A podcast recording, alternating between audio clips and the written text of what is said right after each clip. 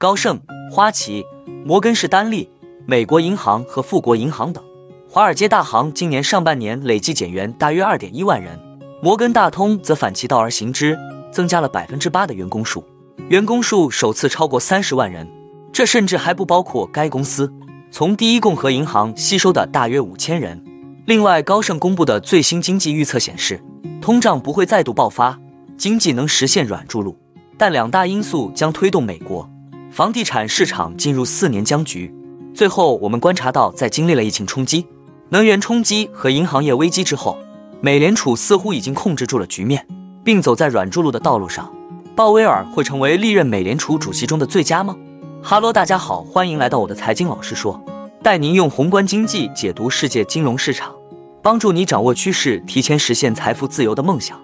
如果你也对股市投资理财以及宏观经济市场感兴趣，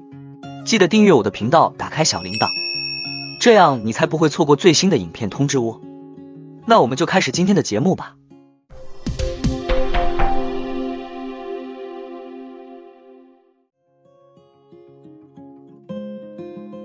由于并购、IPO 等交易低迷，今年前六个月，华尔街已经累计裁员约二点一万人。随着员工人数的减少，员工遣散费推高了美国六大银行的费用支出。在今年上半年，这六家银行与人员和薪酬相关的费用跃升百分之六，达到九百五十五亿美元。整体来看，今年上半年，华尔街依然延续去年的颓势。美国五家最大银行的投行业务收入下降了百分之八点九，至六百七十亿美元。投行业务遇冷，并非是华尔街大行遇到的唯一问题。去年，美联储开始激进加息，美国房贷利率节节走高。这令房贷市场也陷入沉寂，导致许多银行解雇房贷业务相关的员工。此外，不少银行在技术进步方面取得进展，这些技术减少了银行所需的人力投入。最近几天，华尔街的高管们表示，由于离职员工数量少于预期，裁员力度也将会进一步加大。例如，富国银行将第二季度的裁员举措归咎于人员离职率低于预期，这迫使该公司拨出更多的遣散费。今年前六个月，全公司员工人数减少了约五千人。令市场担忧更为的是，由于交易荒持续，华尔街的裁员大潮似乎还没有结束的迹象。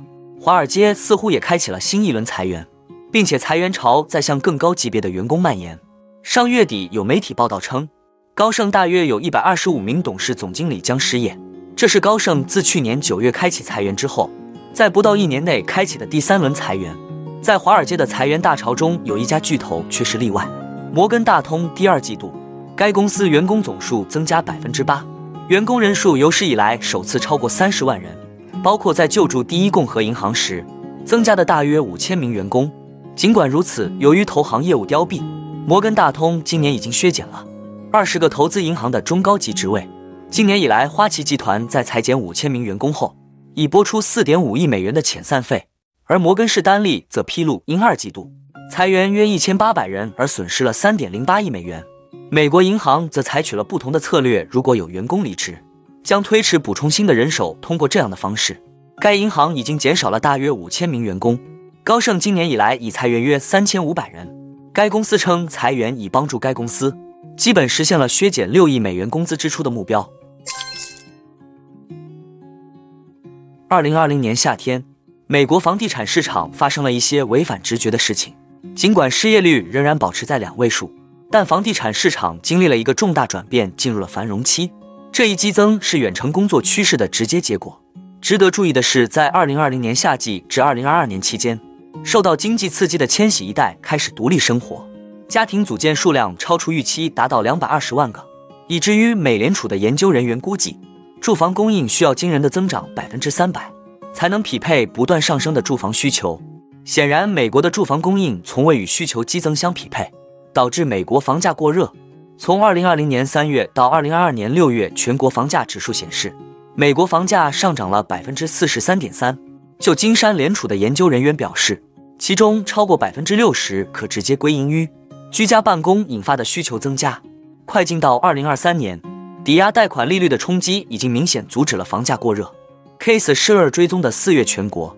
房价仍比二零二二年六月的峰值低百分之二点四。然而，房价大幅下跌的场景并未发生，绝大多数的房价涨幅仍然存在。如果这一预测成为现实，到二零二六年年底，美国房价将比二零二二年六月的疫情峰值高出百分之四点五，比二零二三年一月的底部仅上涨百分之十点一。虽然转售库存紧张继续对房价施加上行压力，但高盛表示，疫情时期房价繁荣造成的负担能力紧张，以及抵押贷款利率从百分之三飙升至百分之六以上，正在给房价带来下行压力。此外，高盛预计抵押贷款利率的宽松程度将微乎其微，十年期美国国债收益率将在二零二四年至二零二六年期间平均为百分之三点七五。如果这种情况出现，抵押贷款利率可能会保持在百分之六左右。值得注意的是，截至今年四月，美国房价已经上涨了百分之二点三，因此要实现高盛的二零二三年全国房价上涨百分之一点三的预测，从现在到今年年底，房价需要小幅下跌。听起来，高盛似乎确实预计今年房地产市场将在秋季会出现一些疲软。该行研究人员在最新的住房报告中写道：“由于抵押贷款利率目前比春季高出约七十五个基点，我们预计未来几个月一些与负担能力相关的压力将推动房价增长放缓。同时，高盛预计就业市场将保持紧张，失业率在二零二六年之前都将保持在百分之四以下。简而言之，高盛预计经济会软着陆。”同时，房地产市场将因负担能力和供应问题而承压，导致全国房价在一段时间内相对停滞。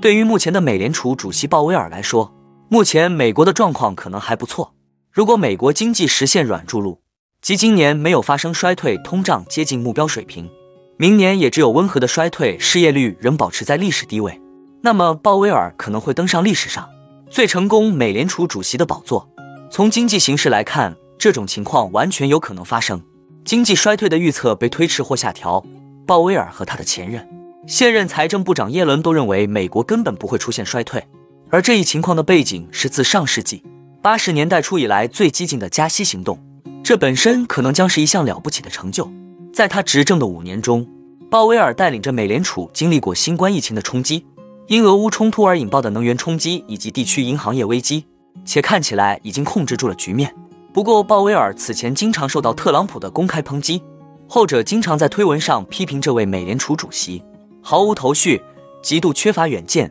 和可悲。然而，鲍威尔可能很快就会争夺大多数正统经济学家认为属于沃尔克或格林斯潘的最佳主席桂冠。三井住行日兴证券首席经济学家、特朗普白宫前经济顾问说：“如果鲍威尔能实现软着陆，那就太好了。”我认为沃尔克仍然是美联储历届主席之首，但鲍威尔将超越格林斯潘。目前美国的失业率为百分之三点六，接近半个世纪以来的最低水平。